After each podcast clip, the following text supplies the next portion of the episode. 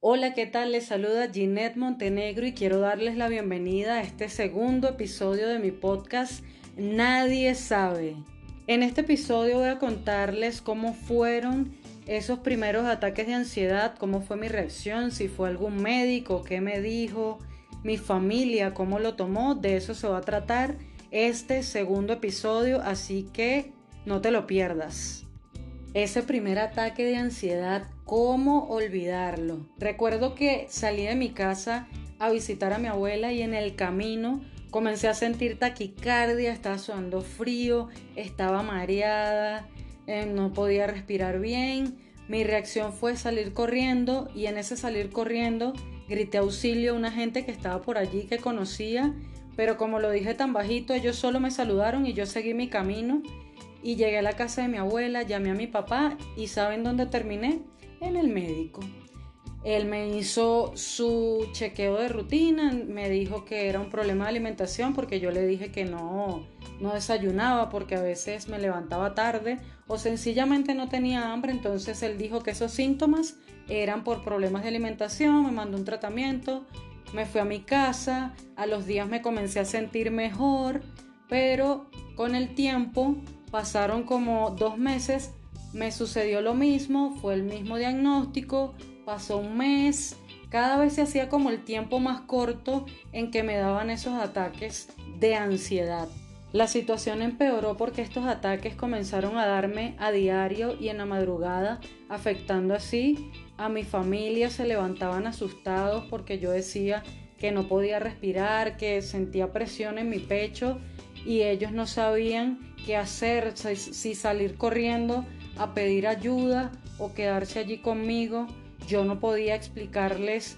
lo que sentía, más solo decirle que, que no podía respirar, pero lo que tenía en mi mente, que yo pensaba, me estoy muriendo, tengo algo grave, algo muy malo está pasando dentro de mí, por eso siento esto, pero ¿cómo se los hago saber sin que crean que estoy exagerando o que estoy tratando de llamar su atención? Muchas veces escuché a gente de mi entorno decir, esa es una manera de llamar la atención, yo creo que está exagerando y no es tan así y no, realmente no estaba exagerando, así me sentía y la gente que me escucha que sufre ansiedad va a estar de acuerdo conmigo que los síntomas son horribles, sentir esa taquicardia y esa falta en la respiración, ese mareo, se te nula la vista, uno lo que piensa es, nada, este es el momento, me voy a morir. Mi única intención al contarte mi historia es mostrarte que cuando tenía 14 años pasé por todas estas situaciones, pero más allá de eso, quiero decirte que una de las cosas que hizo que no fuera tan difícil todo este proceso fue el apoyo de mi hermana. Ella estaba allí en todo momento, aunque no sabía qué decirme, no sabía cómo lidiar con esto y quiero decir que me da un poco de risa porque ella terminaba,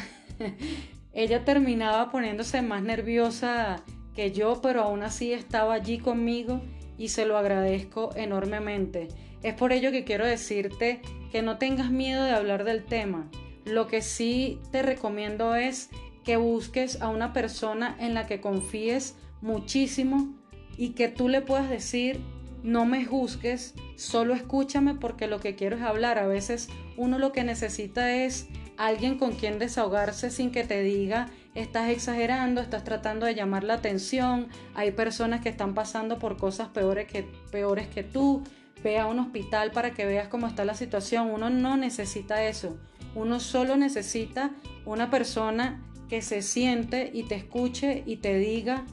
todo va a estar bien no estás solo. Y esto te lo voy a repetir en todos los episodios, que no estás solo, que todo va a estar bien, que busques ayuda, porque solo es más difícil. Hacerlo por cuenta propia hace que sea muy difícil porque uno no sabe cómo lidiar con esos pensamientos y esos pensamientos vienen de algo que sentimos dentro de nosotros y que la única manera de saber qué está pasando es buscar ayuda psicoterapéutica, psicológica, psiquiátrica, con quien tú quieras, que puedan profundizar y llevarte a esa emoción de tu infancia, de algún momento que te marcó en tu vida que está haciendo que tengas demasiada angustia y eso se transforma en lo que conocemos como ansiedad. Tengo amigos que sufren de ansiedad que me dicen, tú lo dices fácil porque tienes años trabajando en eso y no, para mí no fue nada fácil. Yo también sentí miedo cuando comencé a hacer mis terapias porque no sabía de qué se trataba, no sabía qué tanto iba a profundizar porque no quería abrir esas heridas de mi infancia que me causan tanto dolor, pero después entendí que lo mejor que pude haber hecho fue abrir esas heridas para sanarlas porque hoy en día son lo que han hecho que mi ansiedad esté en lo más bajo que se puedan imaginar.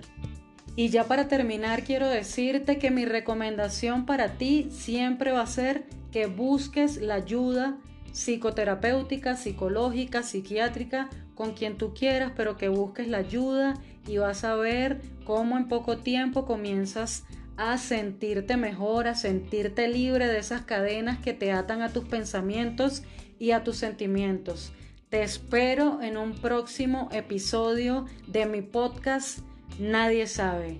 Abrazos para todos.